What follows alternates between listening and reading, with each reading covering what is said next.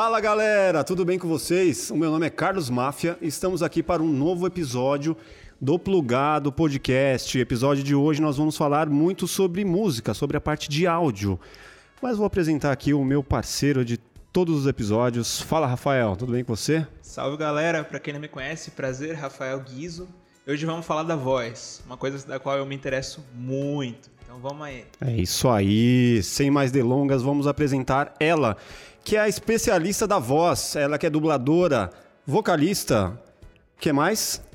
Compositora. Compositora. Nossa. Atriz de voz. Atriz de voz. Luísa Caspari. Fala, Luísa. Tudo bem com você? Tudo. Que prazer maravilha. Estar aqui com Cara, prazer é nosso, cara. Completamente nosso. A gente, a gente tinha comentado, né? Cara, a gente tem chamado só pessoas que a gente admira muito e você é uma pessoa dessa pelo tanto de talento que você tem. Poxa, que demais, gente. Eu confesso Obrigada. que eu esperei bastante por esse dia. Ah, eu que tava, legal. Tava que feliz. Legal. Tava precisando falar com alguém da música, já tava tá ansioso vendo? já pra chegar nesse. É, Estamos gente, aqui pra isso. Eu que sou um músico frustrado, né? Tipo, passei minha adolescência estudando música e depois entrei no audiovisual. Então, assim, o áudio ficou tipo um pouquinho de lado. A gente usa, né, no audiovisual. Mas, pô, tocar era uma coisa que me agradava Sim, muito. Não é o primeiro plano, né? Assim. É, na verdade, eu saí da música quando eu percebi, puta, ganhar dinheiro com música é difícil pra caramba, né? E aí eu falei, pô, acho que eu vou tentar outra coisa. Uhum. Sim. Como foi para você? Nossa, digamos que eu me safei é, porque eu atirei para vários lados. Uhum. Comecei a trabalhar muito criança, né? Eu, eu venho de uma, uma família muito inspiradora um avô que era pianista, embora não tenha tido tempo para conviver suficientemente. Uhum. Um grande compositor, pesquisador de música atonal, dodecafônica. Não sei se vocês já ouviram falar sobre isso. Nossa!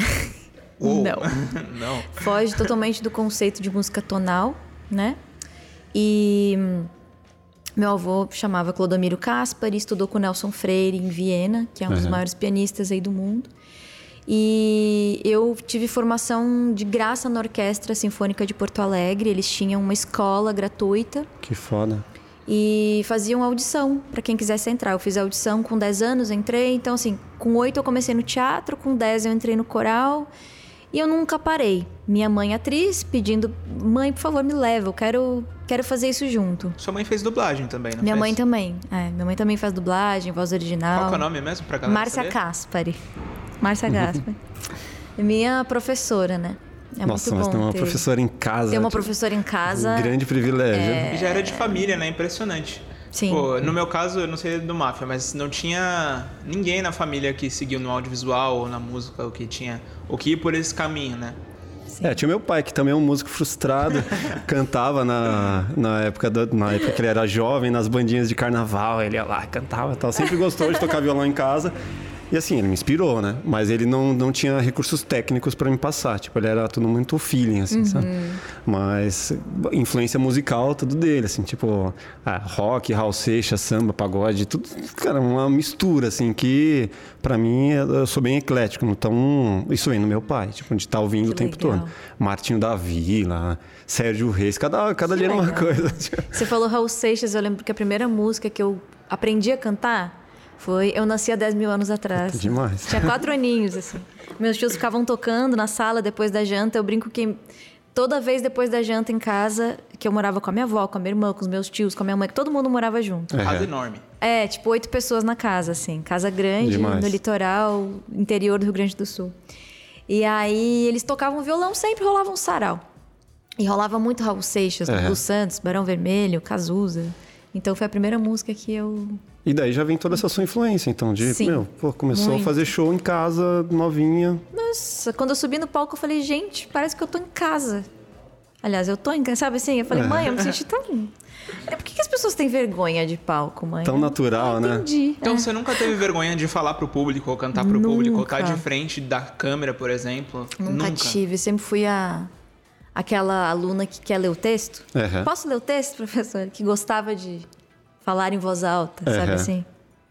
E galera, para quem não sabe, a Luísa é a voz da Ellie do The Last of Us, que é um projeto muito foda, assim, um dos jogos mais famosos do mundo. Como que, que foi, assim, o convite para você chegar nesse projeto? Qual a história de, de você ter entrado nesse universo games? Cara, é importante dizer que hoje, dia que estamos gravando esse podcast, 14 de junho, se vocês quiserem, vocês tiram isso depois na edição. Não. é aniversário do The Last of Us Parte 1.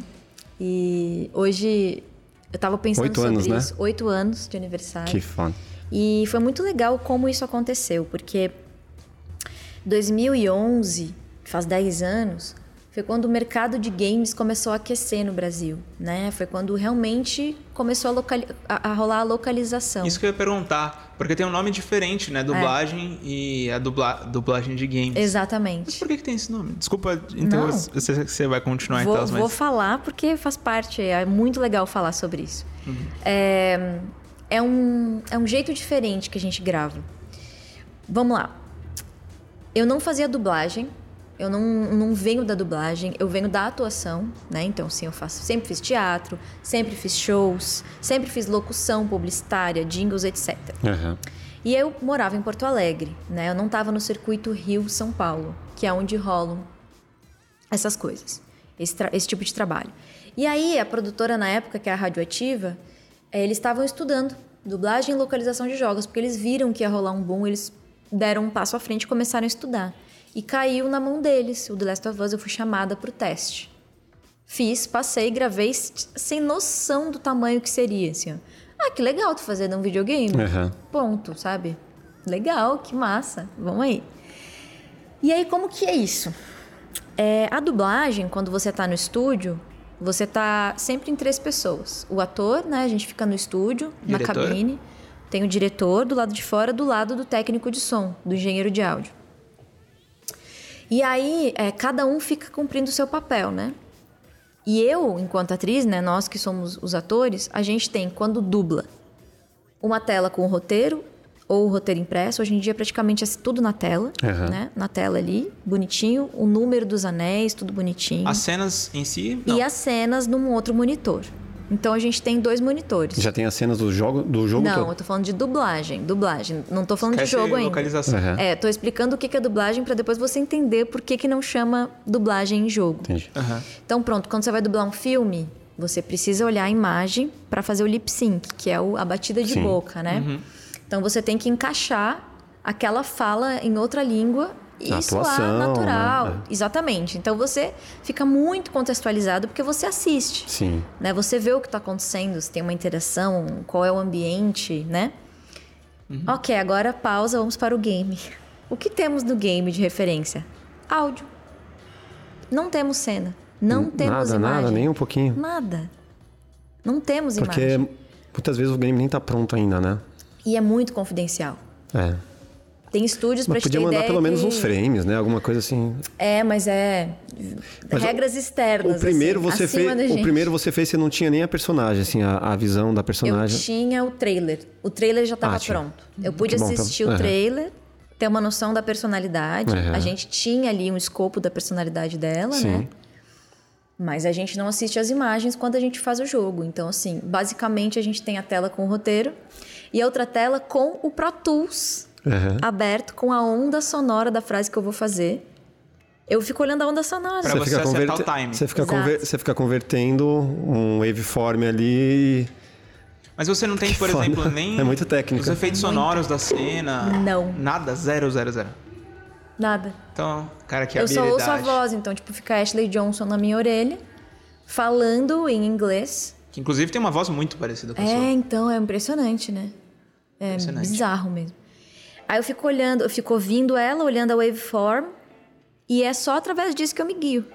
E se o diretor tiver alguma informação, ele me passa, tipo, Aham. Lu, que sempre é muito importante, né? E às vezes ele tem essa informação e ele, ele pode me dar até um ponto também, Aham. porque às vezes faz parte a gente não, não ser muito contextualizado pra, enfim, vivenciar, sabe, as Aham. coisas assim. Então ele fala, Lu, ontem eu dei um exemplo, eu tava numa live com a galera do The Last of Us Brasil. Tudo eu fiz no jogo, tudo. Mesmo as respirações, porque às vezes as pessoas pensam que só fala é refeita. Não, com todas as respiradas. Respiração, se eu faço se ela faz isso, eu tenho que refazer. Tudo, tudo, Não, tudo. não, não tem reaprove... Eles não reaproveitam Eles não nada. reaproveitam nada. Nada, nada, nada. Você acha melhor ou pior? Por um lado, faz sentido. Falar assim, pô, mas pode não casar a respirada dela com a sua e tal. Exato. Cara, E outra, e outra, é mais trabalho, tipo. é bastante trabalho. Que bom. Eu, eu, eu vejo pelo lado assim, pô, que bom que tem bastante trabalho, né? Sim. Quanto tempo dura? Então, é muito louco, porque todas as interjeições, as respirações do jogo são refeitas. Tem um dia só pra fazer isso, por exemplo. Nada, Um é, tu- dia- é tudo aleatório. Tem Ah, dia tá. que eu faço respiração, um bloco de respiração, eu fico meia hora fazendo um monte de respirações e tomando porrada, entendeu? Tipo, depende do dia. Aí do nada, às vezes é tudo intermediário, tipo assim, é a Ellie falando com a bebê, que tem no jogo 2, né? Tipo, oh, oh, que fofinho. Ah! E de repente ela tá sendo enforcada, sei lá. É muito sem noção, é muito doido. Tem alguma, alguma cena assim que tenha te marcado mais, assim, algum áudio, alguma. Alguma parte do jogo assim que você fala, puta que foda, isso aqui não vou levar pra sempre, assim. Tem. Tem a. Pra quem não jogou do Last of Us, pare agora, mas pelo amor de Deus. Que Para você tá não, fazendo? a- adianta o vídeo aí. É, Não é meu. pra sair, não. Pelo amor de Deus. Que dizer spoiler agora, Ah, né? fala do 1, então. Tipo, do 1 já. É que a- no 2 tem. Tem uma cena. Essa cena eu pude assistir. Uma rara cena que eu pude assistir. Eles nos mandaram. E é uma cena muito violenta, onde eu vejo. Onde a Ellie, né, que é a personagem que eu faço, vê o Joel morrendo. Na frente dela. Aham. Sendo assassinado, enfim. Foi E- construída toda uma empatia atrás de- desses dois personagens. Exato. Exatamente. E você, porque como eles têm uma dubladora, tem relação algum de... apego com, Eles- com outro personagem, por exemplo? Tem alguma ligação? Cara, eu não vou te mentir e dizer, nossa, assim, eu, eu sofro pelo personagem. Aham. Eu tenho muita consciência do- de que o que eu tô fazendo é um roteiro, né? Sim. Só que na hora que essa cena rolou, eu falei, eita, me pegou. Aham. Sabe assim, eu não tava esperando. É, o, o André Melo me preparou, falou, ó, Luizinha, a cena que vem agora, ela é pesada, Aham. é, vai acontecer isso, isso, isso. Foi bom ele ter me falado. Só que mesmo assim, quando eu assisti, é muito pesada a cena, gente, Uhum. da Mora. É muito pesada. Quando eu assisti, eu fiquei tipo... Fiquei, fiquei chocada. Que merda, né? Aí ele falou assim: Você quer assistir de novo? Eu falei: Não, põe pra gravar. Põe pra gravar. Era tipo é uma cena longa, ela Uhum. tem dois minutos mais ou menos. E aí eu pedi: "Pô, Pode gravar. E aí agora é que entra o trabalho do técnico. Porque é uma cena que eu entro, né? Eu falo assim: Não, para, Joe, eu não! Não! E eu começo a berrar. Então, Uhum. assim, o técnico nessa hora ele tem que regular o volume. Sim, sim. Ele, ele fica. Aí é ele olhando a waveform, regulando aqui o, né, os botõezinhos Aham. da nave pra que não clipe, né? Pra, pra, pra dar certo o áudio. E, Eu acho que o Breno não se preparou dessa vez. aí. É. Se preparou sim, se preparou. Se preparou, olha lá, pra tá ligeiro. E, e é muito gutural, assim. E Aham. aí foi muito legal porque. Aí eu pude viver, entendeu? Porque eu achei que seria muito.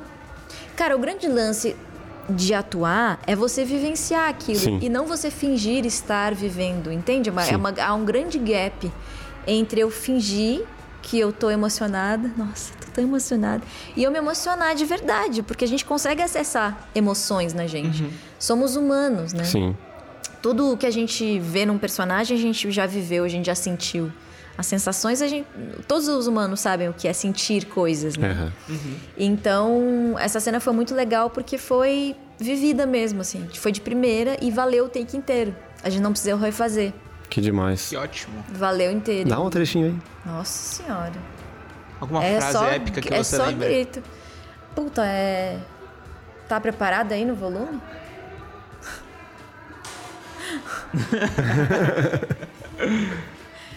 Joel, não! Joel, levanta, porra! Joel, levanta, porra!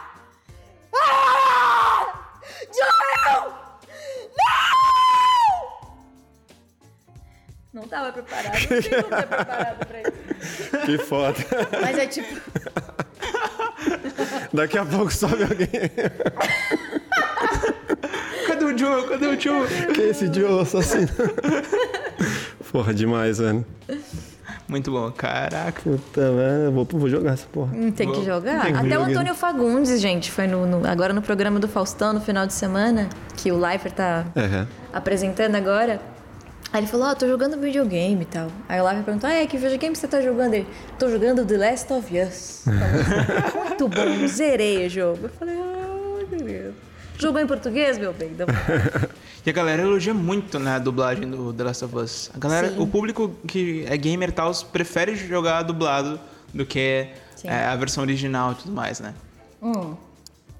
Eu fico muito feliz, porque também como uma pessoa que além de fazer os trampos é, artísticos, eu tenho um trabalho voltado para acessibilidade no meu, no meu trabalho musical, na minha carreira como compositora. Uhum. Né, eu incluo Libras, que é a nossa segunda língua do Brasil, né, a língua brasileira de sinais depois do português, para as pessoas surdas se comunicarem.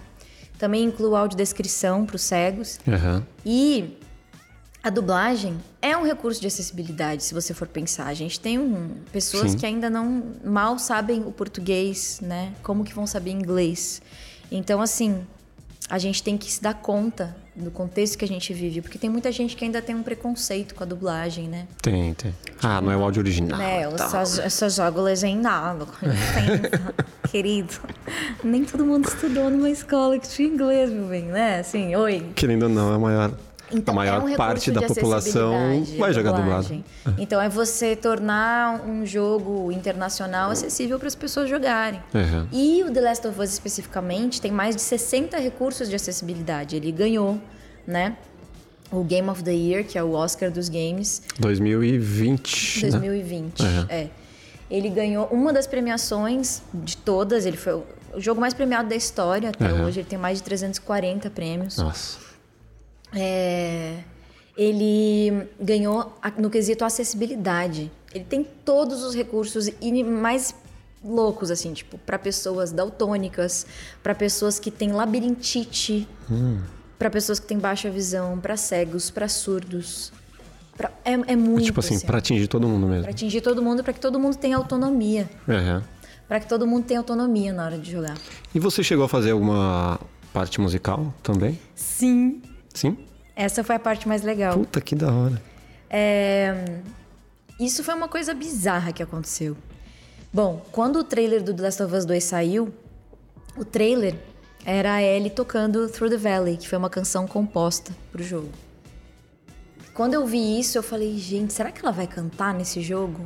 Meu sonho. Tipo, né? Poder usar também, né? Esse uhum, recurso de cantora no uhum. jogo. Eu tava lá gravando normalmente as falas do jogo, os gritos, as respirações.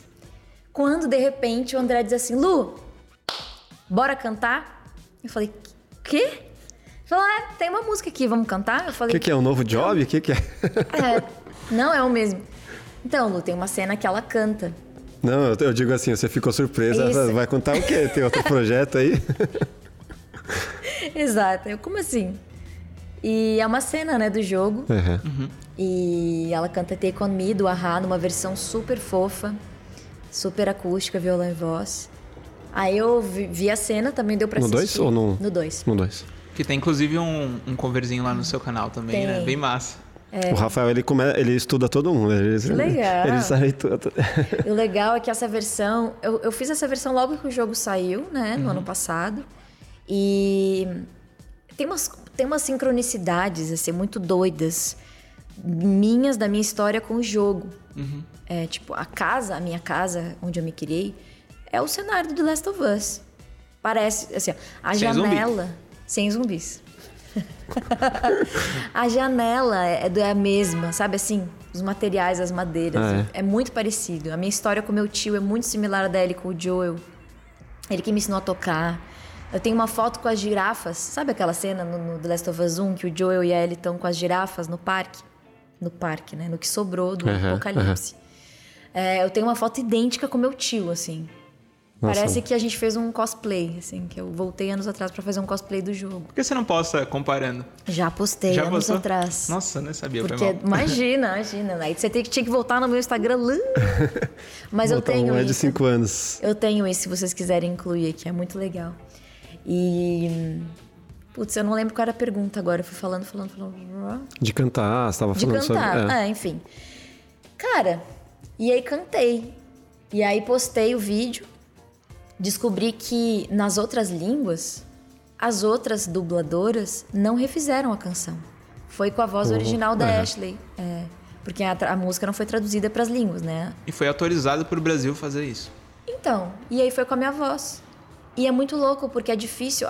Eu, eu colei muito no acting da Ashley cantando, né? Não é a Luísa cantando, é a Ellie, né? Uhum. Então é muito. Eu me confundo às vezes, assim, eu fico assim. Eu sei que, que sou eu pelo som do microfone. Porque eu, dá pra ver a captação, assim, ah, isso sou eu. Uhum. E eu postei o vídeo cover uhum. e o Neil Druckmann compartilhou no Twitter. Que seria? Explica aí pra galera. O Neil Druckmann é simplesmente o roteirista, né? Um dos diretores de The Last of Us. Que foda. Caraca. É o cara do The Last of Us. e, consequentemente, isso fez com que você fizesse outros jogos. Você já fez outros jogos? Sim. É. Qual... Abriu muito espaço. Quais outros que você já fez? É... Depois de fazer The Last of Us 1, eu fiz Uncharted 3, fiz Helena Fischer. Depois eu fiz Child of Light, um jogo da Ubisoft, a própria uhum. Ubisoft me chamou, que é um jogo 2D muito fofinho, meio RPG assim, eu faço a narração. Uhum. Fiz The Walking Dead, fiz Far Cry 5, a Faith. Ah, no The Walking Dead eu fiz a Clementine.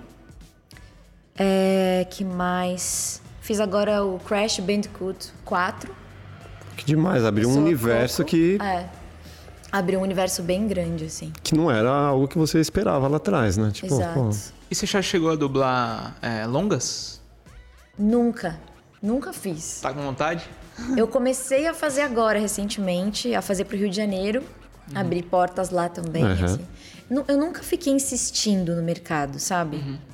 É, de dublagem, porque eu, eu, sinto que é um mercado muito fechado, assim, Sim. das pessoas que já estão, né? Que eu tenho muito respeito pelos profissionais. Então, como eu já tinha o meu mercado de música e de publicidade, eu não fiquei insistindo. Eu mandei meu material, eu pensei, ó, se quiserem, eu estou à disposição. Sim. O que me fez entrar e começar a ir para os estúdios foi muito The Last of Us. Tem uma pessoa que eu preciso muito agradecer, que é uma das maiores diretoras de voz cantada, né, para todos os universos Disney e afins, que é a Cidália. Cidália Castro, grande cantora e diretora. E ela começou a me, faz, é, me chamar para fazer dublagem cantada. Então agora eu tô fazendo coisas grandes, personagens que também tem fala. Então, mas eu, eu pego porque eu também canto. Ah, sim. Porque agora a Disney, por exemplo, eles têm um foco em chamar atores cantores. Porque daí não precisa fazer o voice match. O voice match é quando o ator só fala, só, né? Quando ele só atua, ele não canta. E precisa chamar um cantor. Um outro pra, cara. Pra clonar a voz dele com o, que faz o personagem. Muito mais trabalhoso. Pra cantar com a voz do personagem. Uhum. Ainda tem que pagar duas pessoas. Exatamente. é. E agora a ideia é concentrar isso, né? E isso. tem muito musical, né? Muito. Muita puta. Exatamente. Muito. Hum. Nossa, da Disney então? Você já é. fez alguém da Disney? Cara, eu fiz o. Eu fiz uma pontinha em Doutora Brinquedo. Nossa, acho que Nossa, minhas filhas adoram. É. Adoravam. Agora não. não... É Doutora fofo. Brinquedos. eu fiz um personagem, uma, um patinho muito louco que queria operar as pessoas sem ter. Pô, faz as vozes de criança aqui. Voz de criança? Caraca, funciona. Funciona, né?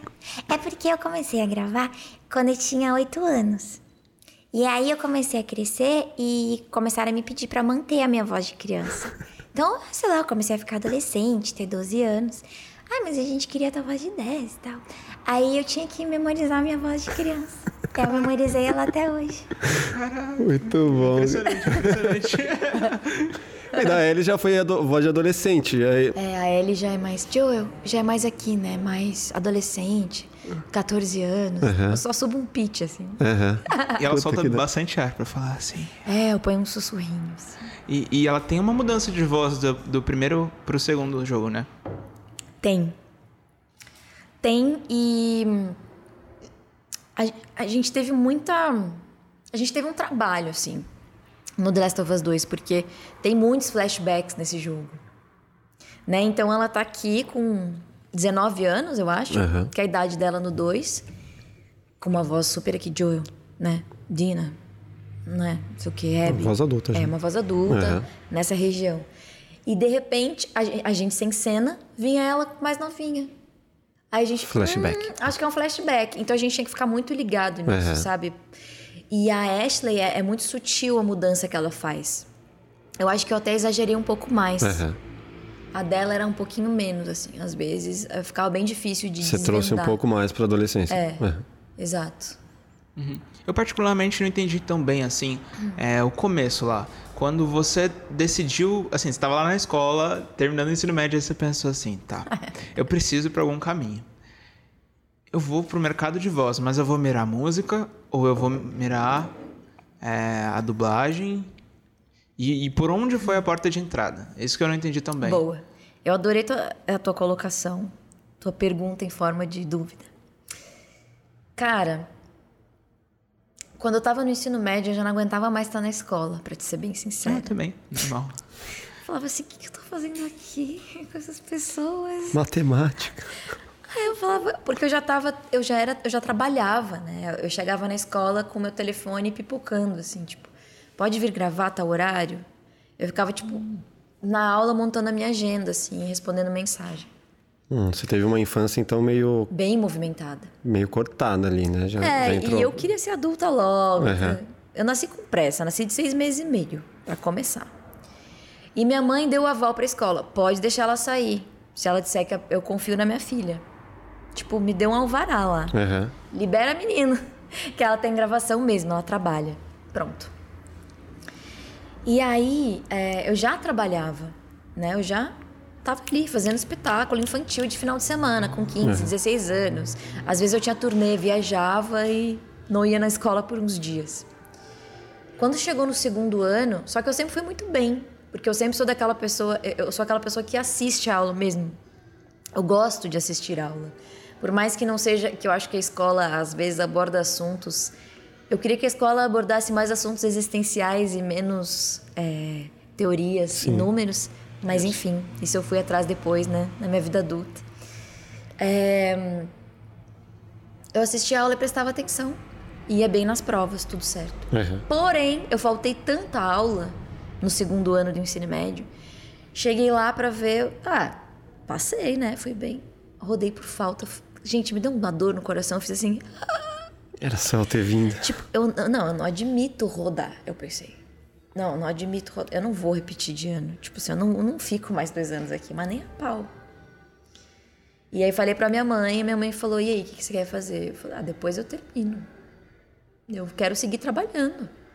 Não vou parar de trabalhar. Uhum. Eu, é a minha vida, sabe assim? Uhum. Eu sei que eu tô fazendo uma coisa que eu preciso fazer. É difícil de explicar um chamado artístico. É difícil de dizer que com quatro anos eu já sabia que eu seria cantora e atriz. Eu só sabia, assim. E aí eu fui. Até hoje eu nunca terminei a escola, nunca terminei o ensino médio. Mas eu me considero uma pessoa extremamente bem-sucedida, sou. Sim, lógico. E fui atrás de estudar as coisas que eu gosto de estudar. Uhum. Né? Então, fui estudar música, né? Me, me considero uma atleta da voz. Uhum. Fui estudar existência, estudo existência numa escola. E é isso. Então, eu não fiquei assim, ah, o que que eu vou fazer? Eu fui fazendo como uma grande avalanche tudo que tinha pela frente: teatro, jingles, locução. E é... sempre foi intuitivo. Como assim intuitivo? Intuitivo que você já tinha consciência, mesmo que achando que naquela época você, poxa, era uma criança de 4 anos e tudo mais. É, você já tinha aquele sentimento ali dentro, pela, pela intuição, sabe? De que se você fosse por esse caminho, você seria feliz e aquilo era para é, você nasceu para aquilo, sabe? Sim. Eu então... tinha certeza disso. Eu me imaginava dando entrevista. Tipo, era uma coisa bizarra, assim. Então você sonhou lá, agora você tá aqui. No lugar do podcast. Eu estou aqui com vocês, galera. Olha aí.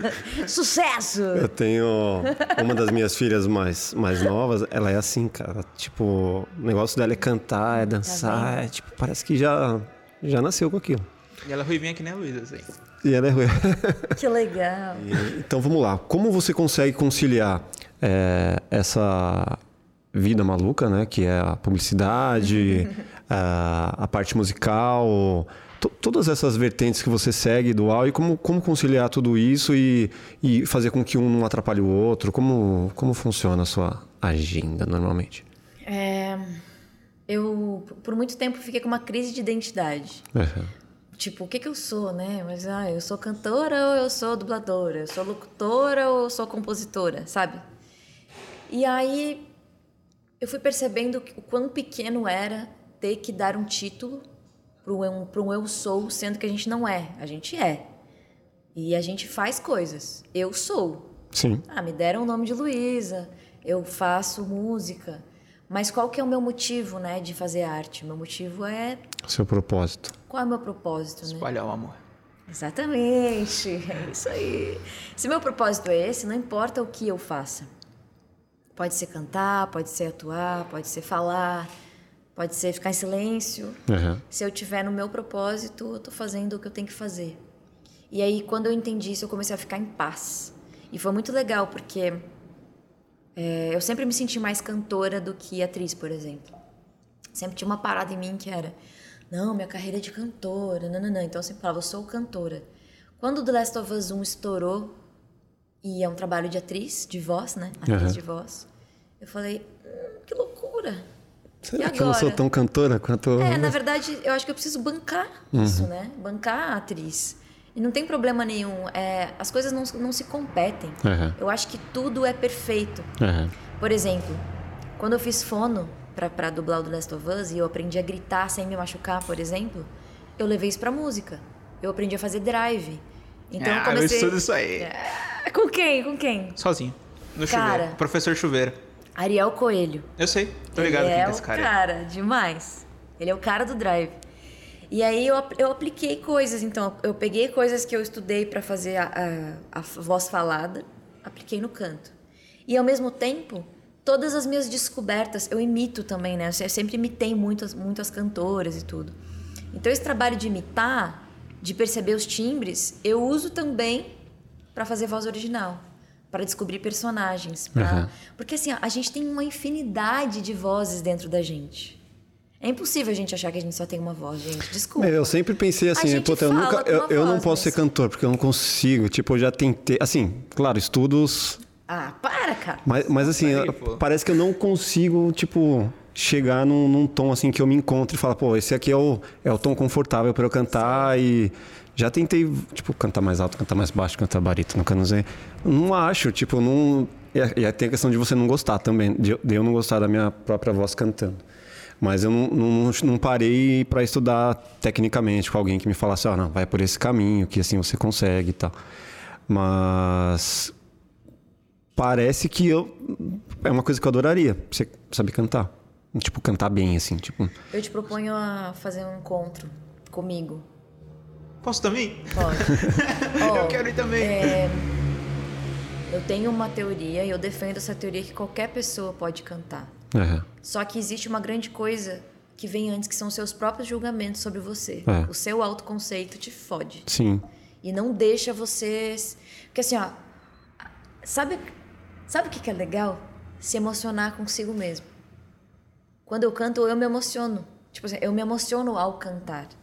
E é por isso que talvez. Não é só autocrítica, né? É, Porque. você, precisa, você precisa se permitir É. se emocionar. Tipo assim, ó, cantar um negócio e, e se tocar, sabe assim?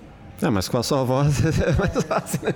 Mas a minha voz eu trabalhei pra isso. É, estudo, né? E Não, tem, tem, tem, tem talento, assim. tem talento e tem a parte técnica. Sim, né? sim.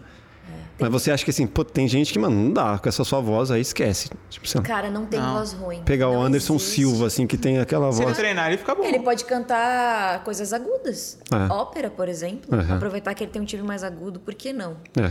Entendeu? Tipo assim, eu não tenho não. Eu não acredito no não. Uhum. Não é o caralho, entendeu? Uhum. Tipo Sim. assim, é só você É que qual- diz isso pra você, tipo, quanto que você vai ser persistente até você alcançar aquilo. Exatamente. Sim, e o quanto você não vai ser é, resistente É. também. Autossabotagem, né? Autossabotagem. É, mas é você, você sabe do que eu estou falando, mas você é esperto. Puta, mas eu, eu quero, eu, eu quero ainda uma coisa que eu preciso me dedicar, né? Mas assim, eu gostaria, porque tipo, eu toco, mas não canto nada. Aí fala, pô, toca aí uma música. Aí você fala, você vai cantar? Então, tá bom, eu toco. Mas, puta, Pior eu- coisa, você tem que eu- ficar ali repetindo a base. Pra eu tocar e cantava, nossa, vai, tipo, é uma frustração de, de adolescência, assim, de, Sim. de não cantar. é, eu desenvolvi isso justamente também porque eu, eu não gostava dessa frustração. Toca uma música aí, aí você fica lá, três acordes repetindo assim. O que, que é isso aí? Legião Urbana. tá ligado? Era meio assim. Aí, sabe, você tem que conciliar isso. E na dublagem é a mesma coisa. Tem gente que usa a justificativa. Ah, eu tenho uma voz ruim, não dá para dublar. O que, que é voz ruim? Exatamente. Uma voz ruim é uma voz rouca? Puxa, não. mas uma voz rouca pode fazer vários personagens. Uma voz ruim é uma voz aguda? Faz voz de criança. Eu acho o universo da voz maravilhoso porque ele não te põe em caixas. Uhum. Por exemplo, assim, ó, a, se pegar meu físico, a imagem Luísa Casper, a imagem dessa pessoa aqui, né? Uhum. Desse personagem. É... Puta, tem um. Você olha, você, o que, que você vê? Você vê uma mulher branca, cabelo pintado de ruivo, estatura baixa, jovem, mas também não é adolescente, também não é velho, mas já dá para aí pega a publicidade. Uhum. Dá para fazer papel de mãe, professora universitária, sabe assim, tipo, Sim. Já vai te encaixando você ali. começa é. a encaixar. É Voz o que a gente não faz. tem isso. Eu faço, cara, eu não sei explicar, eu faço tanto trabalho diferente. E isso me encanta, assim, porque cada dia é um parque de diversões. Eu nunca sei o que me espera, né? A versatilidade te... Me chamam no estúdio, eu falo, não sei o que eu tô indo fazer. A gente vai no escuro, né? Aí eu chego e descubro. E tem surpresa desagradável, assim, de, dessas descobertas? Você fala assim, puta, não é uma coisa que eu queria, assim? Nossa, faz muito tempo que isso não acontece. É. Não. Graças a Deus, todas surpresas boas. eu queria falar de um trabalho muito louco que eu fiz para vocês. Fala. Uma curiosidade. Falando um pouco mais sobre o canto, vocês conhecem a Champions League? Sim. Sim, senhora. O, o hino foi regravado, né? Em todas as línguas. Se não me engano, são 38. E eu faço parte desse coro que regravou. E eu gravei nas 38 línguas. Porra. Aí vocês vão falar, como assim? Victoria Kill também estava lá. Cantores incríveis, um monte de cantores incríveis no coro. Eu assim, gente. Tem como citar uns nomes aí? Tem. É, tava. Deixa eu lembrar aqui. Gina Garcia, mãe da Glória Groove, estava no coro. Victoria Kill. É, Hugo Rafael, do Sambô, vocalista do Sambô. Uhum. É, a Dre, que é uma grande cantora. Graça Cunha, e por aí vai. Só grandes pessoas e eu ali no meio, tipo, gente, o que, eu tô fazendo aqui? E aí foi muito louco esse trabalho, porque a gente teve que regravar, né, esse hino com vozes líricas, né, puxando pro lírico, em 38 línguas. E a gente, como que a gente vai fazer se a gente não fala essas línguas? E eles chamaram um coach de cada país, uma pessoa nativa, uhum. para nos falar palavra por palavra como era a pronúncia. Depois nos ensinava como cantar. E aí foi gravando tudo fracionadinho.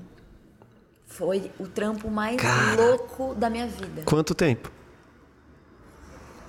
Cara, a gente foi rápido. A gente teve umas cinco diárias, eu acho, de gravação. Nossa, eu ia falar semanas. É, não. Cinco diárias. Paulado. Cinco diárias e tipo... Estúdio gigante. Sim, a gente é. gravou lá no... Foi pela Satélite... Não, foi pela Tentáculo, a produtora, mas a gente gravou lá no Na Cena né? Que é um estúdio enorme. É, grande.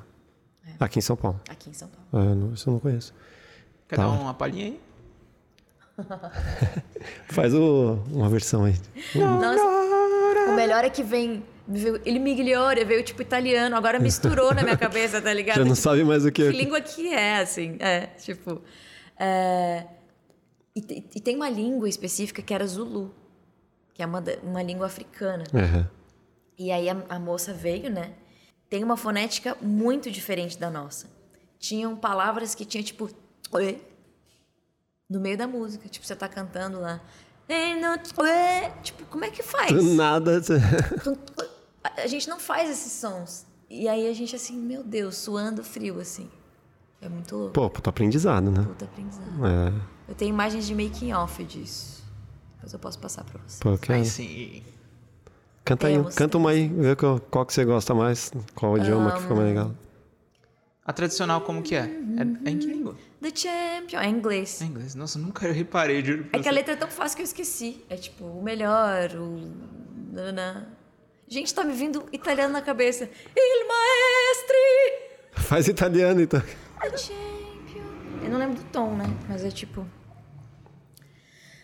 Meister, die Besten, les grandes équipes de champions. Caraca, muito bom. Muito bom. E a gente fez em tudo, gente. A árabe Que ano que foi? foi na pandemia. Tipo Ah, assim, é. dias antes de a pandemia começar, a gente regravou isso. Como que foi, Como a, a não como que foi esse processo de pandemia aí pra você? Tipo, mudou, porque mudou, né? Porque você estava sempre dentro do estúdio e tal. Você criou um estúdio na sua casa. Sim, Fez? foi a melhor coisa que eu fiz. É, eu sempre fui muito de. Eu gosto de ir nos lugares, né? Gostava de ir presencialmente nos lugares aqui. É um ambiente seguro que a gente pode estar junto com segurança e distância, mas não é todos os lugares que tem isso, né? Aham. A gente não consegue ir. É, quando a pandemia começou, a primeira coisa que eu fiz foi buscar meditar muito e acalmar minha mente, porque eu sou uma pessoa muito agregadora. Eu amo reunir as pessoas. Aham. Eu sou já uma avó que, sabe assim, vou fazer sopa lá em casa, cola geral. Eu sou assim, tipo, minha casa vivia cheia de músicos, sabe? Aham. Tipo, a Dani, o Dani Black, Mari Nolasco, Estevão Queiroga na minha sala de casa, a gente compondo, sarau, todo mundo junto e de repente, isolamento. Falei, eita! Mas você mora sozinha? Cara, isso deve ser muito legal. É muito legal. Eu morava com um amigo meu, Henrique, Aham. Henrique, né, que é médico, e ele foi fazer trabalho durante a pandemia específico com coronavírus na Amazônia. Ele Então, foi para lá que era uma tava emergente, né? O, o pico de- do vírus foi lá no Aham. início. Então ele foi trabalhar lá. Eu fiquei morando sozinha. E eu Hum. Isolamento sozinha. Isolada, eu fiquei isolada três meses. Saía a cada 15 dias para ir no mercado. E aí eu fiquei muito deprê quando fechou o meu prédio. Tipo assim, ó, as áreas comuns do prédio fecharam, que é onde eu podia ter natureza, sabe? Sim. Sei lá, ver o céu, assim, sem, sem tela na minha frente, Sim. sem grade. Aí eu comecei a ficar deprê. Aí eu falei, putz, eu vou ver minha família. Aí eu fui pro sul, né, onde eu, a casa onde eu me criei, para Torres, no litoral do Rio Grande do Sul. E lá eu fiquei com a minha família. Fiquei uns dois meses. Dei uma recuperada. Aham.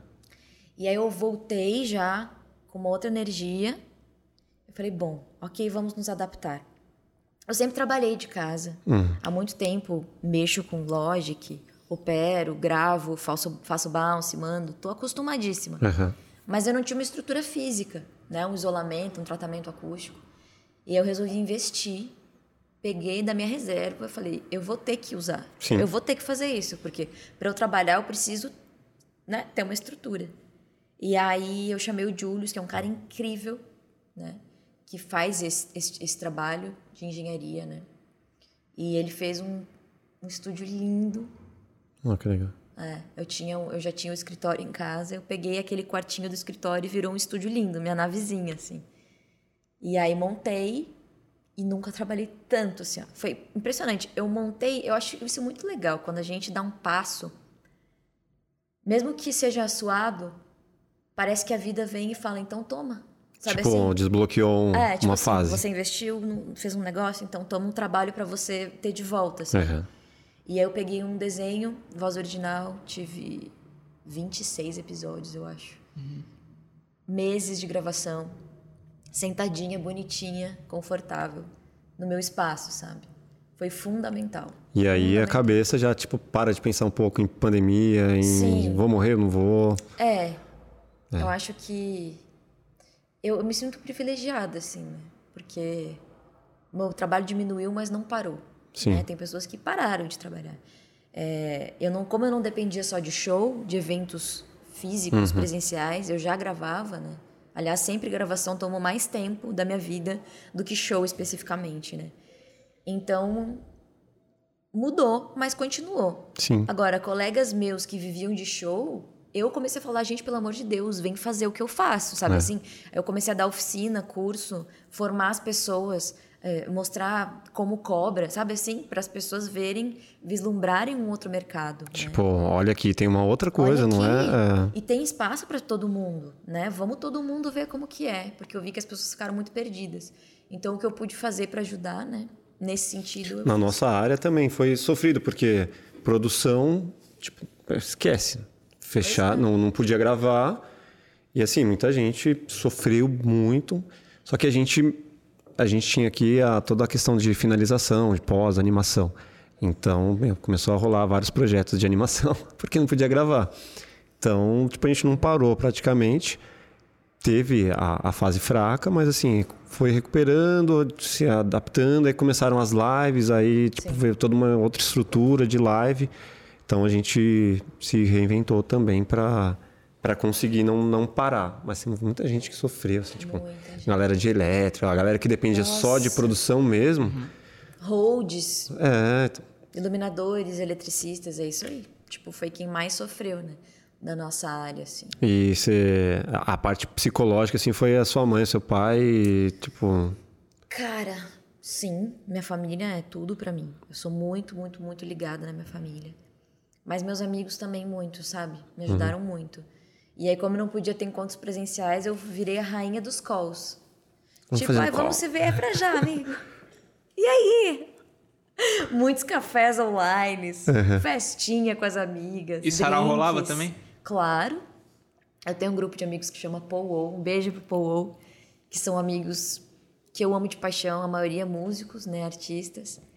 E começou porque a gente começou a se encontrar na minha casa e a gente começou a fazer eventos muito espirituais, assim, onde a gente falava da vida, onde a gente cantava e não tinha bebida alcoólica. Uhum. A gente ficava bebendo chazinho e a gente falava, como a gente é velho, né? Mas é tão bom isso, de não precisar de álcool, né? Pra gente se relacionar. Uhum. E aí a gente chama de Powwow, porque a gente tirou tarô no dia, e Powwow é um encontro de índios americanos que se reúnem para falar sobre a vida. Uhum. Caiu Legal. essa carta, assim, Powwow. A gente falou, vai ser o nome do, do nosso grupo. Qual que é a sua religião? Não tenho religião. É, quando eu era criança eu tive essa dúvida, perguntei para minha mãe, falei, mãe, qual que é a minha religião? Ela falou, ué, eu vou saber.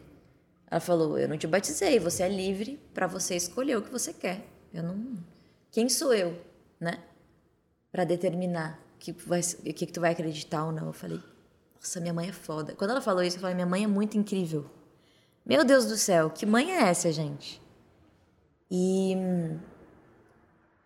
eu sempre, enfim, tive, é, é, me senti, sempre me senti conectada com algo maior, né, com, com Deus, né, que eu acredito que seja um único, por mais que existam várias religiões, acho que todas no fundo buscam a mesma coisa, Sim. só falam línguas é diferentes. É, que é o amor, né? A busca é a mesma, mas acho que os, os dogmas e as leis que se criam todas são quebráveis, logo são humanas. São e, muros. São muros, exatamente. E fazem com que a gente não entre em contato com o que os livros deixaram de fato. Eu sinto que existe uma grande deturpação das mensagens deixadas. Eu estudo muito sobre isso também, né? O quanto as metáforas não foram compreendidas, né? E o quanto elas são usadas para poder, né? Sim, para levar para um caminho ou para o outro. Exatamente. Então eu acredito no bem, eu acredito no amor é, e, e sigo assim, sabe? Sempre estudei várias coisas. Minha avó era muito pesquisadora do budismo. Uhum. Antes de falecer, ela estava super engajada, indo no templo. Ela falava: Minha filha, você precisa meditar. Eu falava: Ai, voinha, sem tempo, irmão. Sabe? Eu falava: Sem tempo, irmão. Aí hoje, quando eu tô lá, eu falo: Nossa, a voinha sempre me falou que eu precisava disso. Você sabe? consegue meditar hoje? Sim. É. Sim. Bastante tempo assim ou. Eu estudei um, eu estudo um livro, é um livro que ele não, você não acaba nunca de estudar ele chama A Curse in Miracles. É um livro estudado no mundo inteiro. É, muitas pessoas, muitas pessoas mesmo, estudam esse livro. Jim Carrey, por exemplo. Uhum. E, enfim, várias pessoas. E na escola onde eu estudo, a gente olha para esse livro. E esse livro tem 365 exercícios. É, ele te propõe que durante um ano você faça um por dia e você siga. E são exercícios de Cara, é, impress... é um livro impressionante, assim, ó. É um livro que não se contradiz em nenhum momento. Uhum. E são desapegos do personagem, desse personagem que a gente criou. Então você vai tirando as camadas, aprendendo a ver e não a julgar. Porque tudo que a gente acha que a gente vê, a gente vê o passado, né? Tudo que a gente vê e diz, isso é isso. É porque a gente está vendo com o passado. Sim. Então a gente, é, é um, a gente precisa reaprender a ver, né? É, na verdade, a gente já, eu, é, a gente já tem tudo. Só que a gente botou tanta coisa na frente, é tanto condicionamento, que a gente perdeu o contato. Mas tá aqui, tá na gente, assim. Qual que é o livro, então? Dica. Um curso em milagres, em português, né? Uhum. A Curse in Miracles. E ele não é de nenhuma religião. Ele fala em Deus, mas ele não é religioso. É muito legal. Gostei. Mas você, Muito você legal. tem a mente inquieta também ou... Nossa senhora, É. quem não tem? Porque pra mim, cara, pra eu ficar ali, tipo, sei lá, três minutos já é uma eternidade, assim, tentando meditar. Tipo, o pensamento vai pra outro lugar e você fica tentando, não. É que assim, eu já, já ouvi até a monja falando aqui. A Monja Coin. É, tipo, meditar não é ficar sem pensar em nada. Pô, você não consegue ficar sem pensar em nada, né? Mas assim, você tem que ter uma concentração ali Ela falou assim: ah, se você conseguir 30 segundos, beleza. Tipo, Exatamente. É. é, a gente é compulsivo por pensar, né? E a gente. Ainda mais de quem é de criação, né? Porque é um pensamento, as conexões que vão se formando, ali, você pensa em uma coisa, que pensa em outra, que pensa em outra, vai a trazendo gente é muito louco. Mano, o tempo todo, cara. E a gente. Qual que é o lance que a gente confunde? A gente acha que a gente é o pensamento. A gente esquece que a gente é quem pensa. É aí que a gente se fode. E é isso que o livro traz. Tipo assim, você O lance é, de controlar o seu pensamento. Você é quem pensa. Uhum. Você não é os seus pensamentos. Você é quem produz os pensamentos. E, e a meditação é isso. É tipo, peraí, eu, sim, eu penso. Beleza. Você vai meditar e fala, penso pra caralho. Meu Deus do céu, não paro de pensar. Mas eu, eu sou quem pensa. Ou seja, não são os pensamentos que te dominam, percebe? Tipo assim. É, vou conduzir o meu pensamento pra onde ele vai. Mas é difícil, hein? Então, mas é, treino diário. É ainda, ainda mais quando é uma não é preocupação nem assim. diário, é o tempo todo. É, uma preocupação muito foda, assim. Você fala assim, puta, eu não quero pensar nisso, não quero pensar nisso. Aí o pensamento tá lá, a conexão. ah, E você tentando desviar, é, é uma briga interna, cara. Você, você vai, passa em psicólogo, essas coisas? Cara, já fiz terapia, é, mas agora eu, eu, eu estudo numa escola que chama Coexiste, Aham. que estuda esse livro. E aí é muito doido, porque tem muitos psicólogos, inclusive, que fazem esse curso e a casa deles cai, porque eles falam, ah, que bacana, e tudo que eu aprendi na faculdade. Porque. é, porque, mano, eu não sou minha personalidade, eu não sou a minha história, eu não sou meus traumas. Aham. Eu quero olhar além disso. Então, eu estou estudando nesse âmbito de olhar o meu ser e não a história que eu roteirizei, sacou? Aham. E você tem alguma frustração, assim, profissional, que você fala assim, pô, eu queria ser. Ou. É, que você tem. Como você falou, né? Existe uma, uma questão ali que você tem várias vertentes, é um leque de, de, de serviços, De né? caminhos. De, de caminhos. Algum desses, assim, você fala assim, puta, eu queria ter ido mais por esse caminho do que aqui, mais pro lado da música do que dublagem, da dublagem, de atriz. Fica uma, uma questão assim? Quando eu, quando eu tinha essa crise de ser cantora, sou cantora. Oi, gente, sou cantora, sabe? Tipo, só não existe isso. Eu não sou cantora, eu- sabe assim, eu não sou nada disso. Eu sou, eu tenho um propósito e eu uso ferramenta através da minha voz. A minha voz é, um, é um- uma ferramenta. Aham. Ponto. É, hoje eu me sinto completamente kit. E completamente. Realizada? Não é realizada que eu ia dizer. É coer- não é coerente. É uma coerência com. Satisfeita? Também. É é uma sinceridade mesmo. Acho que o meu segundo disco, que foi meu último disco, Mergulho, que, que são as minhas músicas, eu olhei e falei: eu vou cantar o que eu acredito. Aham. Eu não vou cantar o que faz sucesso. Eu não vou me vender. Sabe assim, tipo, já me vendi o bastante. Sabe Aham. assim? Já experimentei. Meu primeiro disco eu fiz uma mistureba, inglês, Popzão, português. tá. Esse popzão. Tem essa preocupação, né, do artista brasileiro. Tem. Aí eu falei, eu quero fazer o que, eu, o que, eu- o que me emociona. Uhum. Tipo assim, ó, o que eu canto, fecho o olho e, putz, e sinto. Porque se eu for pensar, o que que eu gosto de ouvir? Eu gosto de ouvir quem me emociona. Isso foi uma coisa que eu desmistifiquei muito, né? O que é um bom cantor? Um bom cantor é o que tem técnica? Não necessariamente. Tem muito cantor com técnica que eu ouço e falo, bacana, próximo Legal. porque não me toca, Uhum. não, não pega no meu coração. Eu comecei a gostar muito de rap. Eu fui num show da Tássia Reis aqui em São Paulo, Sim. logo que eu vim morar, vim morar aqui. eu fiquei olhando pra Tássia Reis e falei, caramba, que isso? Pera, é totalmente diferente do meu universo melódico. Uhum. Bem é interessante uma... o trampo dela. Né? Nossa, eu sou apaixonada por ela. Então eu comecei a desmistificar muito assim o que eu dizia que era bom, o que era ruim. É, não, na verdade não, não existe, bom e ruim, né? Não existe. O que é bom para um não necessariamente é bom para o outro. Existem expressões de vida. Uhum. E eu acho que é isso que é lindo, é a gente ver os artistas e ver a vida que há neles, assim, sabe? E eu comecei a ser é, sincera comigo, fazer o que eu queria fazer na música, né? Então eu me sinto muito coerente, assim, tipo, eu presto serviço, digamos assim, eu sou uma fornecedora de voz. É assim Sim. assim que eu coloco na nota fiscal, fornecedora de voz. Eu sou uma fornecedora de voz. Uhum. Eu vou lá, presto serviço para um game, faço uma locução para uma marca. Uma animação, uma faço publicidade. guias para artistas, gravo guia para Simone Simaria, faça, Anitta, vamos lá. Gravo as guias, uhum. faço tudo. Componho também para outros artistas. Faço isso. Aqui eu ganho meu, a minha grana, digamos assim, né? Uhum. Eu, e aí você investe no que você acredita. Aí eu pego essa grana e falo, bom, mas o meu investimento tem que ser em algo que eu acredite de fato. Sim. Então eu me sinto muito realizada, sabe? Eu sinto que eu consegui criar uma, uma pequena empresa, Luísa Caspari, que consegue se manter. É pequena, mas é, é feliz, sabe Sim. assim? Acho que é isso. Assim, tem uma pequena equipe, uhum. tem ali uma produtora, a financeiro, e junto a gente faz o negócio acontecer. Assim. Animal. Que massa. Da hora esse processo. É muito legal. Cara, eu acho que a galera, tipo, hoje em dia parece que às vezes faz o negócio assim por muito mais amor ao dinheiro do que a música. Isso me deixa muito triste, sabe? Profundamente Sim. triste. Eu gosto muito quando eu vejo alguém que canta coisas que vêm mesmo do coração, sabe?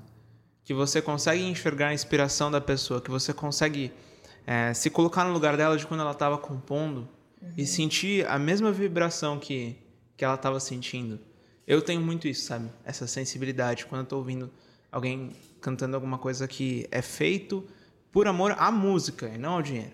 Sim. Coisas que sabe, é, me deixa muito triste mesmo ver alguns artistas hoje no Brasil é, desperdiçando, sabe, assim, talento, se colocando título de cantores ou coisas assim e tirando o espaço, muitas vezes, de outros que fizeram um trabalho sincero, que estudaram por anos, que às vezes é, eu acredito que tudo na vida está no seu lugar certo e tudo na vida a pessoa está lá porque ela tem o merecimento de estar tá lá, sabe? Sim. Isso, assim, perante o universo. Perfeito. Mas, ao mesmo tempo, para mim, às vezes me dá uma certa frustração ver um cara que canta um monte de bobagem ou faz músicas de coisas que já foram faladas em outras músicas. tipo, que você já viu essas frases mil vezes Sim. iguais. Você sabe completar, né? É, tipo, cara, você não tem nenhum mérito do que você fez, desculpa. Tipo, você só copiou um negócio que já estava ruim, mas continuou comercial. Sim. Sacou? É, são, são, músicas para entretenimento, né? Sim. Eu eu não desconsidero a importância. É. Eu acho que às vezes as pessoas precisam consumir música para ficar leve mesmo, sabe assim? É verdade, é verdade, concordo. Tipo, não, não, não ser tão profundo, é, né? Pô, e, e tá tudo bem, tipo, não é porque eu sou profunda que eu tenho que querer que os outros sejam, sim, sabe sim, assim? Sim. Tipo, eu concordo, concordo. É. Mas já, porque... eu, eu já tive essa sua sensação e eu sofria sentindo isso. E eu escolhi parar de sentir isso, porque era aí que eu que eu não conseguia fazer minhas coisas, sabe assim? Que eu não conseguia seguir o flow, porque eu ficava fazendo comparações. E essas comparações são horríveis, porque assim, eu nunca vou ter a grana da galera do sertanejo para pagar jabá para as plataformas digitais ou para tocar na rádio. Então, assim, se minha música viralizar, vai ser porque viralizou mesmo, entendeu? Tipo, Bem-vindo, que tá com meio milhão de plays, Tipo, foi parar no WhatsApp da galera, assim, sabe? As tiazinhas mandando, meu filho, olha que bonitinha essa. Foi assim que eu falei, que fofo, gente, uhum. sabe? Isso não tem preço. Uhum. E essa é a minha história. Só não é igual a do cara que tá pagando. E eu acho assim. Mas você acha que quem tá pagando é vendido? Vendido como assim? Ah, o cara, meu, tá. Ele fez sucesso não pelo talento, e sim por uma estratégia de marketing ali. Tipo, ou, ou até ele pode ser talentoso, mas ele de uma certa forma se vendeu para a gravadora ou para uhum. um produtor que falou assim, não, vou pegar você e vou levar para esse caminho aqui que vai dar certo e vamos lá que você é sucesso. Eu vou falar bem profundamente o que eu acho. Eu acho que essa pessoa é completamente inocente. Eu vejo tipo uma criança, sabe, a criança brincando de bonequinho no quarto. Uhum. Para mim, a pessoa que topa isso é só isso. Ela só tá esquecida, brincando assim, sabe? Uhum. Ela tá experimentando uma parada e, e tá tudo bem. E tem uma coisa que ele falou que é interessante, que é se a pessoa chega num determinado lugar, energeticamente, frequencialmente, é porque ela tinha que estar tá lá mesmo. Sabe assim? Tipo, tem um motivo dela estar tá lá. Às vezes o som não me cativa, mas a pessoa é muito legal. Uhum. Isso é verdade. Eu tenho isso com alguns gêneros que eu não costumo ouvir, assim. Sei lá, tem pessoas que eu olho e falo, meu Deus, essa pessoa... É, a pessoa me emociona. Por exemplo, Luan Santana me emociona. Uhum. Ele me emociona. Ele é um cara incrível. A música nem tanto, você diz assim. É, eu conheço a carreira dele, eu não acompanho, eu não, eu não sou muito do meio sertanejo, uhum. mas a pessoa, Lua Santana, é um cara muito legal. Cativante, né? E aí, quando eu vejo que ele tá no palco, eu falo, tinha que estar tá mesmo. Ele tem que estar tá lá, porque ele é o amor em pessoa. Uhum, a energia ali dele. E é isso, tipo, não é que é que daí a gente tem que ver um todo, sabe? Não é assim, é só a técnica. Não é só a é, técnica, não é só a música, tem um todo. Ser artista é um todo. Uhum. Tem, putz, tem cantora que não canta tanto, mas dança pra caramba e é engraçada. Performance. Lá, ela aumenta a autoestima de várias mulheres. Uhum. Parabéns, sabe assim, tipo, tudo é legal. É, você pega é o isso, funk, lá, é tem a, cumpre a função ali. Tipo, a galera cumpre quer se divertir e tal, cumpre falar bobagem e tudo bem.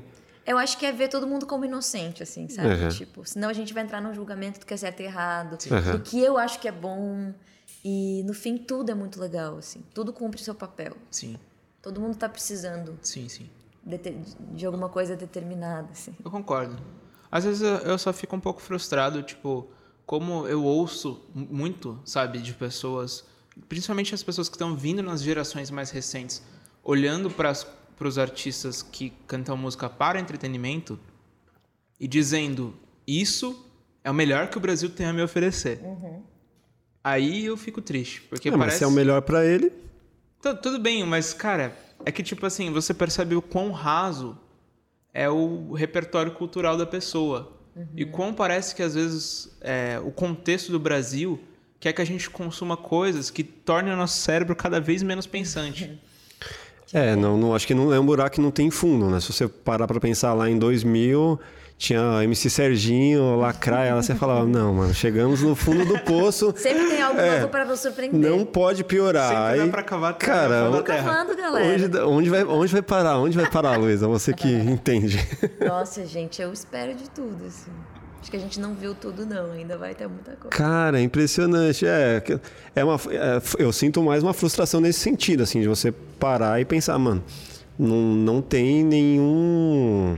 Não tem a letra, não tem a harmonia, não tem nada, tudo bem. É, é, entra numa questão de julgamento. Sim.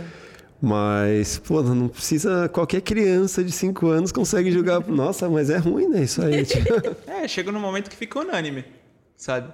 As pessoas batem o olho e já reconhecem. Tipo, cara, isso aqui não me compra, não. Uhum. Então, mas tem gente que gosta, vai. Você vai falar o quê? Tipo, o cara tá lá e, e tem 80 milhões de views no YouTube e você vai falar o quê? E a gente tá falando de Brasil, né? Mas você pega uma artista que eu amo, que é a Rihanna, cantando work, work, work, work, work, work. Sim. Desculpa, mas não tem muita diferença. Não é. tem, não tem mesmo. A, a, gente pega. Eu, eu amo o Bruno Mars, mas às vezes eu me decepciono com algumas letras.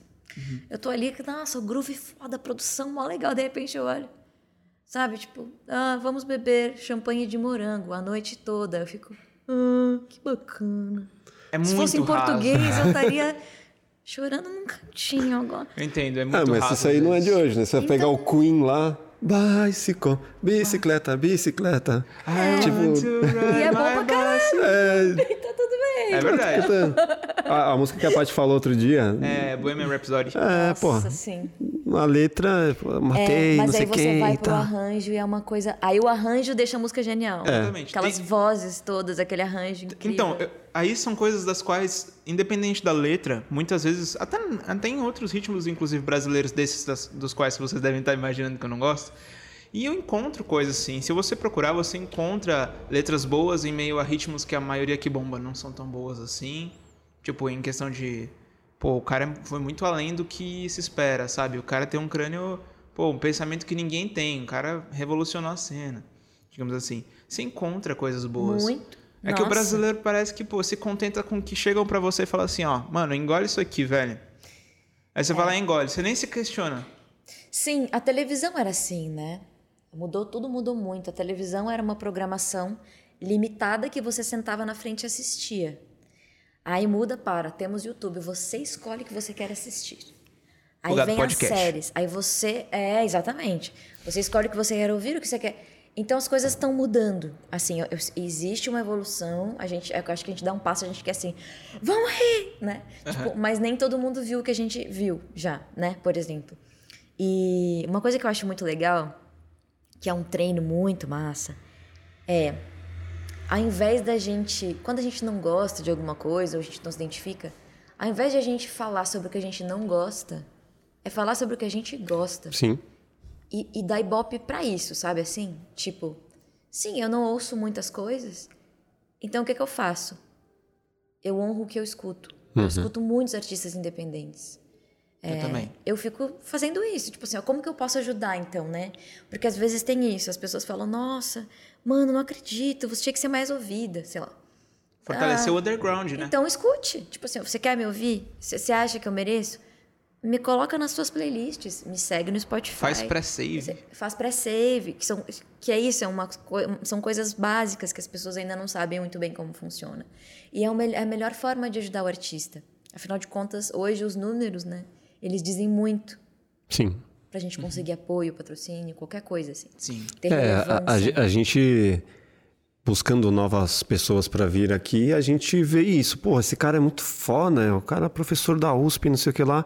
Mas, mano, o cara não tem nem rede social, não tem nada. é tipo, Maravilhoso. aí você fala eu assim. acho um gênio que não tem rede social. Aí você fala assim, cara, é, vai ser legal, mas assim, será que.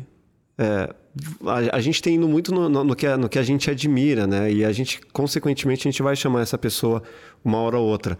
Mas a gente sabe que para que é uma possibilidade pequena de um grande número de pessoas conseguirem assistir, até mesmo porque é um público que a gente está formando o nosso público agora. Sim. Então é uma coisa que tem que encontrar o equilíbrio. Vejo um músico assim também encontrando um equilíbrio entre pô, o que eu quero, o que eu sinto, mas também o que venda minimamente. Né? Não vou fazer só a minha piração aqui. Tem, a gente, a gente gravou recentemente na Funarte lá, a gente fez várias lives com eles e tem assim, é, aquelas lives que era tipo exclusivas para artistas. Porque Sim. você vê que, meu, a, gran- o grande público Galera cabeçuda, música difícil. meu, muito foda, brá, os pianões, assim, um negócio fala, puta animal. Mas, meu, você vai ver o vídeo, lá tem tipo 50 views. Sim. Ninguém, a galera, a, a massa não consome. Entendo. Aí eu fico pensando, pô, vale a pena você, tipo, focar só no que você faz e não, não ter. não conseguir levar sua mensagem tão longe? Pois é. Pra mim, não, não, não vale a pena. Não, não vale a pena se vender, né? É, Não vale a pena se vender ou não vale a pena fazer só o que você gosta, mesmo que o seu público seja muito pequeno? não vale a pena se vender. É. É porque assim, ó, esse, esse tipo de som que você falou, por exemplo, que é tipo instrumental, na maioria das vezes é música erudita, né? Uhum. Música clássica, convencionalmente falando. É, Tipo, às vezes, é muito engraçado isso. Um vídeo que tem 50 views de um artista, esse cara é- ganha milhares de euros na Europa. Uhum. Tem muito isso também. Tem É muitos verdade. músicos aqui que você nem conhece, mas tem uma puta carreira na Europa. Bugarins, por exemplo. Uma galera, entendeu? Bugarins, pô, faz maior sucesso na gringa. Então. O próprio Sepultura, às vezes, faz mais Exato. sucesso lá fora do que no Brasil, em muitos E lugares. lá, fora. e é muito legal isso, porque lá tem um circuito muito massa. Eu fiz três turnês na Europa. É super independente, assim. Mas é muito legal a abertura que tem. E, tipo, ninguém imagina, assim. Quem começa a me seguir agora não sabe, assim. E tudo bem. Uhum. E- só que tem gente que faz isso mesmo. A Cel, quando começou, foi uma cantora que, por ser mais underground, né? Uma MPB mais classuda ali, Europa. Depois é que ela começou a fazer show no Brasil, começou a encher. Eu acho que o seu Jorge Vai, também foi Jorge pegada. Também. É, né? O seu Jorge também. Incrível. Amo o seu Jorge. Também. Eu É também. demais, né? Meu Deus do céu. E o seu Jorge, por exemplo, é popular e nunca abriu mão de ser o que, Exatamente. o que é. Ele Entendeu? é demais. É. demais. Se acreditar em você, sabe? Eu acho que você chega.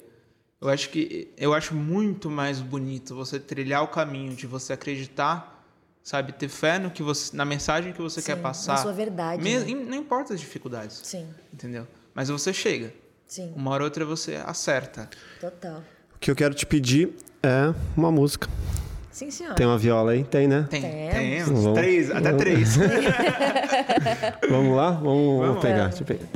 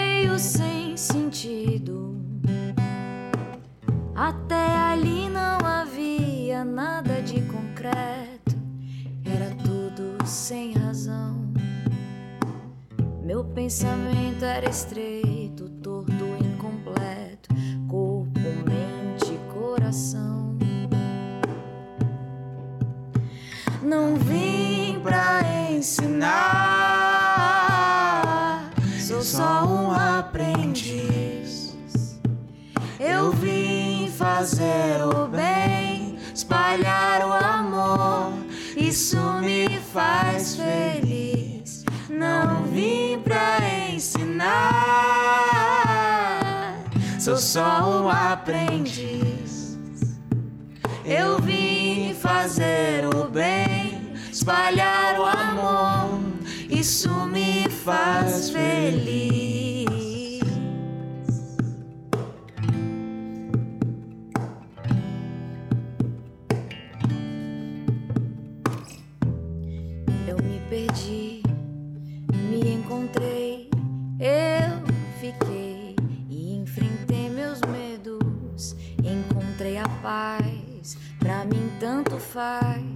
Meu adeus for cedo, não vim pra ensinar, sou só um aprendiz. Eu vim fazer o bem, espalhar o amor, isso me faz feliz. Não vim pra ensinar, sou só um aprendiz. Eu vim fazer o bem, espalhar o amor, isso me faz feliz.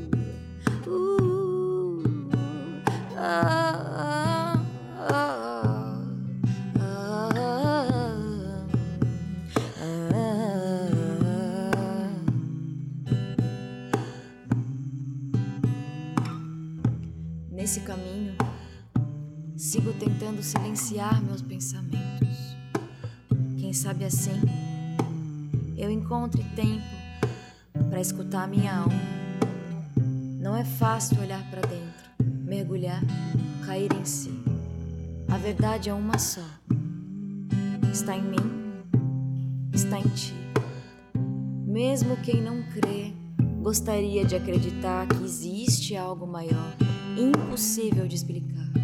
Pequenos, limitados, eternos aprendizes. O amor ainda irá nos curar. Que foda. muito bom, muito bom, muito bom. Que satisfação, um show particular aqui. que legal. Eu tô fazendo um trabalho de voz com um cara que também tem essa pira de "Ah, eu não sei cantar. Eu falei, ah, vai se catar, você sabe sim.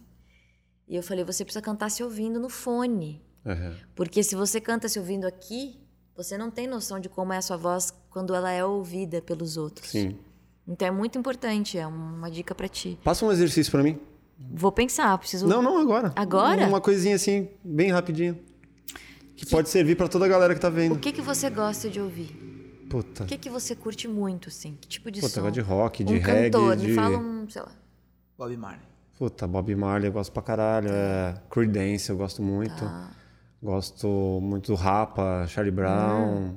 Todos esses têm Gosto uma... muito de Tom Jobim. Tá vendo? É, Djavan. Puta, eu sou meio maluco, assim. Tipo, eu gosto de muita coisa. Todos esses caras... Eu, eu adoro saber isso. Uhum. E achar qual é... A identidade. O que que liga todos esses artistas que você falou? Uhum. Todos esses artistas que você falou, eles cantam reto. Não tem muito melisma, não tem muito vibrato, não tem muito, Uhum. muita firula. Sim. Não tem muito drive. É, é muito expressivo. É tipo uma Não, o coisa. Chorão até tem, né? É, mas ele é mais, é mais falado, né? Tom Jobim também, né? Tipo, ah, que coisa mais linda. É falado, né? A bossa nova tem essa Uhum. Vou coisa te de ser. contar. Ó, tá vendo? Ah, vai se catar. Olha esse timbre, gente. Mas é porque o microfone é bom. Não, é porque você tá se ouvindo como é a sua voz de verdade. É. Por isso que eu digo, você tem que treinar de fone. Se Entendi. você fica se ouvindo aqui, você tá ouvindo a sua voz lá dentro. Como que a gente te ouve? Como a voz tá no, como tá no microfone agora. Então é assim que você tem que cantar. Ensaiar, tipo, no estúdio. Tipo, assim. cantar baixo, né? Porque eu tento, Cantar tipo, um violão assim, aí eu baixo. tento... Ah, a voz parece que... Aí eu fico rouco Compete, rápido. né? Uhum. E exercício, tem vários exercícios muito bons, depende do que que é. Tipo, se você quer ficar com agudo, ah, eu quero É, eu quero mais, mais grave mesmo. mais grave. É.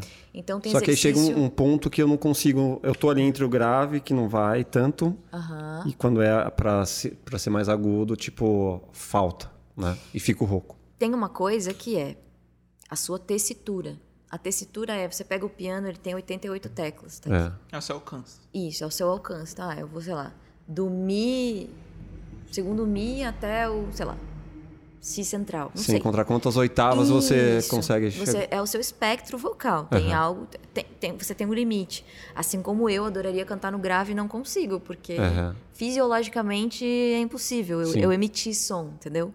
Eu não tenho estrutura. Assim como você não vai ter estrutura para alguns níveis de grave e de agudo. Sim.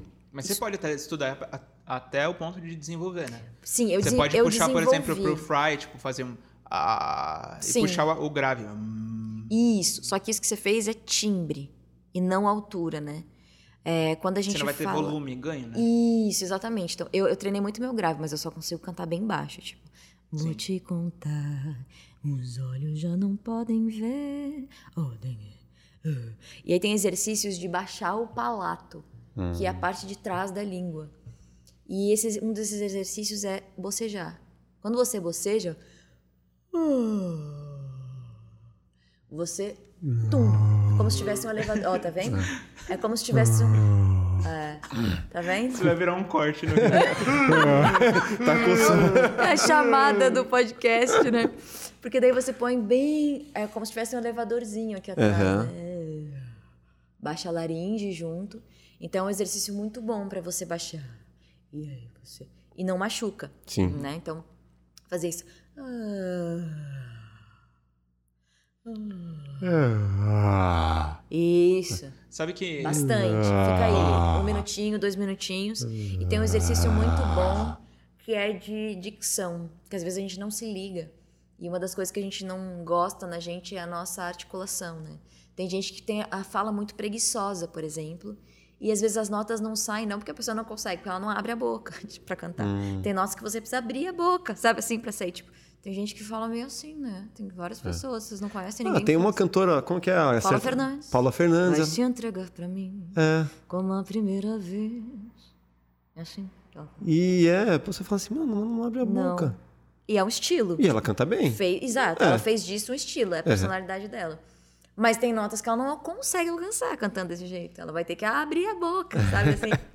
Tem uma galera, inclusive, que tem essa preocupação. Não, eu tenho que cantar e eu ainda tenho que ficar bonito, velho. Tem. Faça careta, Caramba. mas. mas sabe, faça careta, mas atinja a nota e o timbre e o jeito de cantar e a técnica que outros não têm, sacou? Sim. Eu penso assim, eu não tô nem aí de ficar bonito na hora que eu tô cantando. Eu tô prestando atenção em alcançar, entendeu? Uhum. É, mas quando alguém estiver dirigindo o seu clipe, vai falar, mano, você tá cantando muito feio, velho. É, tipo... mas é dublagem, né? É, é autodublagem, é, né? Então, isso aqui.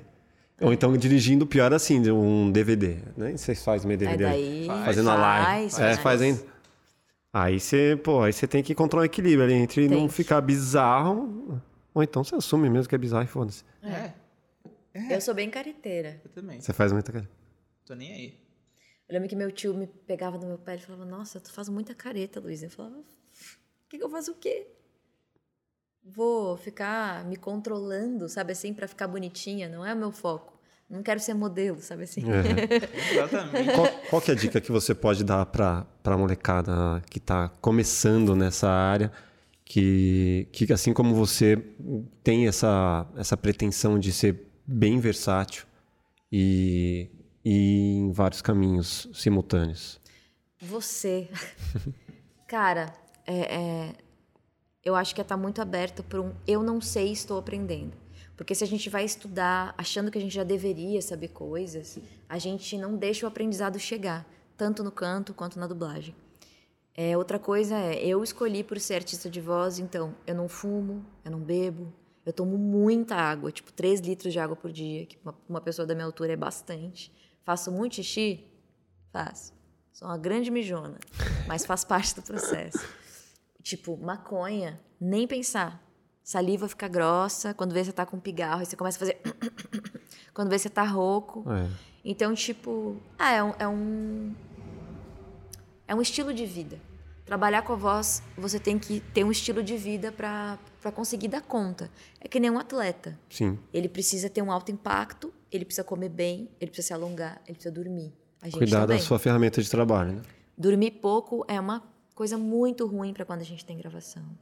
Álcool desidrata. Então, assim.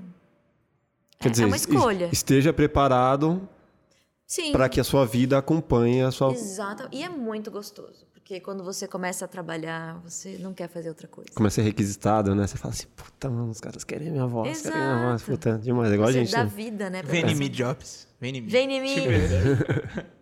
É isso. Pô, demais, cara. Foi muito legal o nosso papo aqui. Acabou indo para vários caminhos que eu nem imaginava. Tipo, tive até uma. Eu amei também. Uma aula.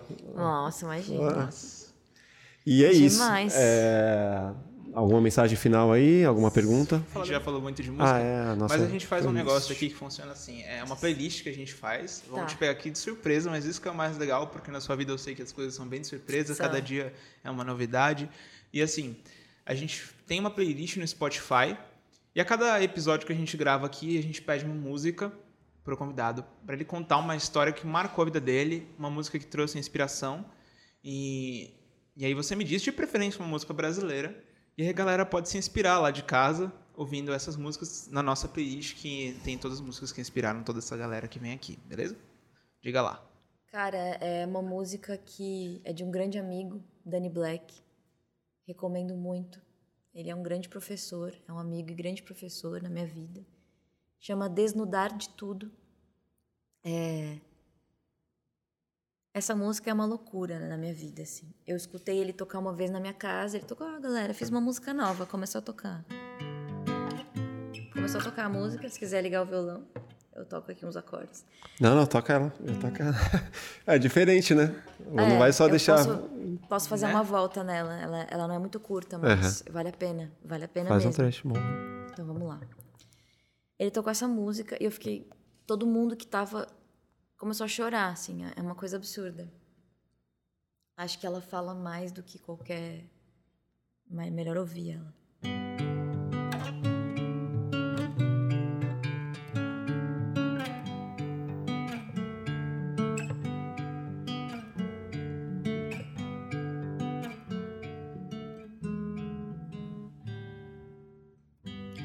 Estava escrito numa pedra, enterrado numa cova, nas entranhas de uma gruta, esquecido como um livro de saberes e motivos estava ali. Estava ali bem esquecido, mas acharam veio à tona. Muito em breve será lido para toda a humanidade que não aguenta de vontade de saber qual o sentido, o sentido disto tudo, sermos sós de Deus ser mudo, o que somos, onde vamos, onde erramos nestes anos, porque há tanta maldade entre nós. Até se fala em um capítulo explicando todo o ciclo destacando com um círculo, sublinhando tal versículo do porquê o ser humano tem esse desejo insano de vencer. Azar e sorte, e o que vem depois da morte, quais os passos neste enredo, quais os termos do segredo, por que temos tanto medo? Porque há tanta vaidade entre nós. Estava fechado, bem ali, bem intocado, essa inesgotável fonte. Parecia tão distante, mas agora está de frente pro horizonte. Hoje todos vão saber. Finalmente estamos prestes a saber qual o critério que reluz todo o mistério, um mistério de ser um mistério de ser humano. Tudo isso está num plano que caiu das mãos de Deus. Veja ali, está lá. Para quem quiser olhar, veja ali, basta ler. Veja ali, está lá para quem quiser olhar, veja ali, basta ler o desnudar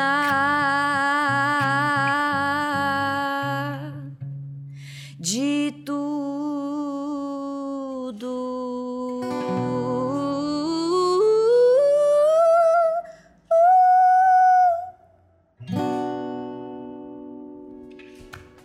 Demais.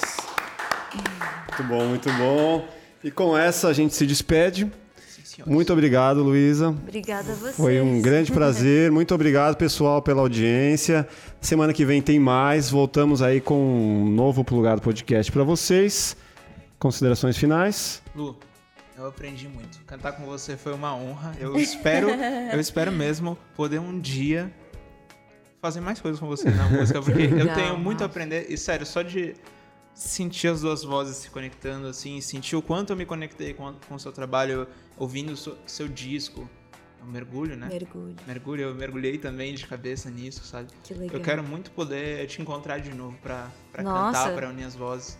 Vamos aí. Quem sabe eu, Novas quem, oportunidades. Quem sabe um dia, quando isso tudo passar, eu possa ser uma mosquinha para ver o Danny Black e essa galera toda cantando Nossa, na casa já, dele. já está lá. Com certeza, já quem é convidado, sabe? já é convidado. Já Maravilha. são convidados. Obrigado. Obrigado, pessoal. Um grande abraço. Fiquei com Deus. Até Obrigada, mais. Gente. Tchau, tchau. Tchau, tchau.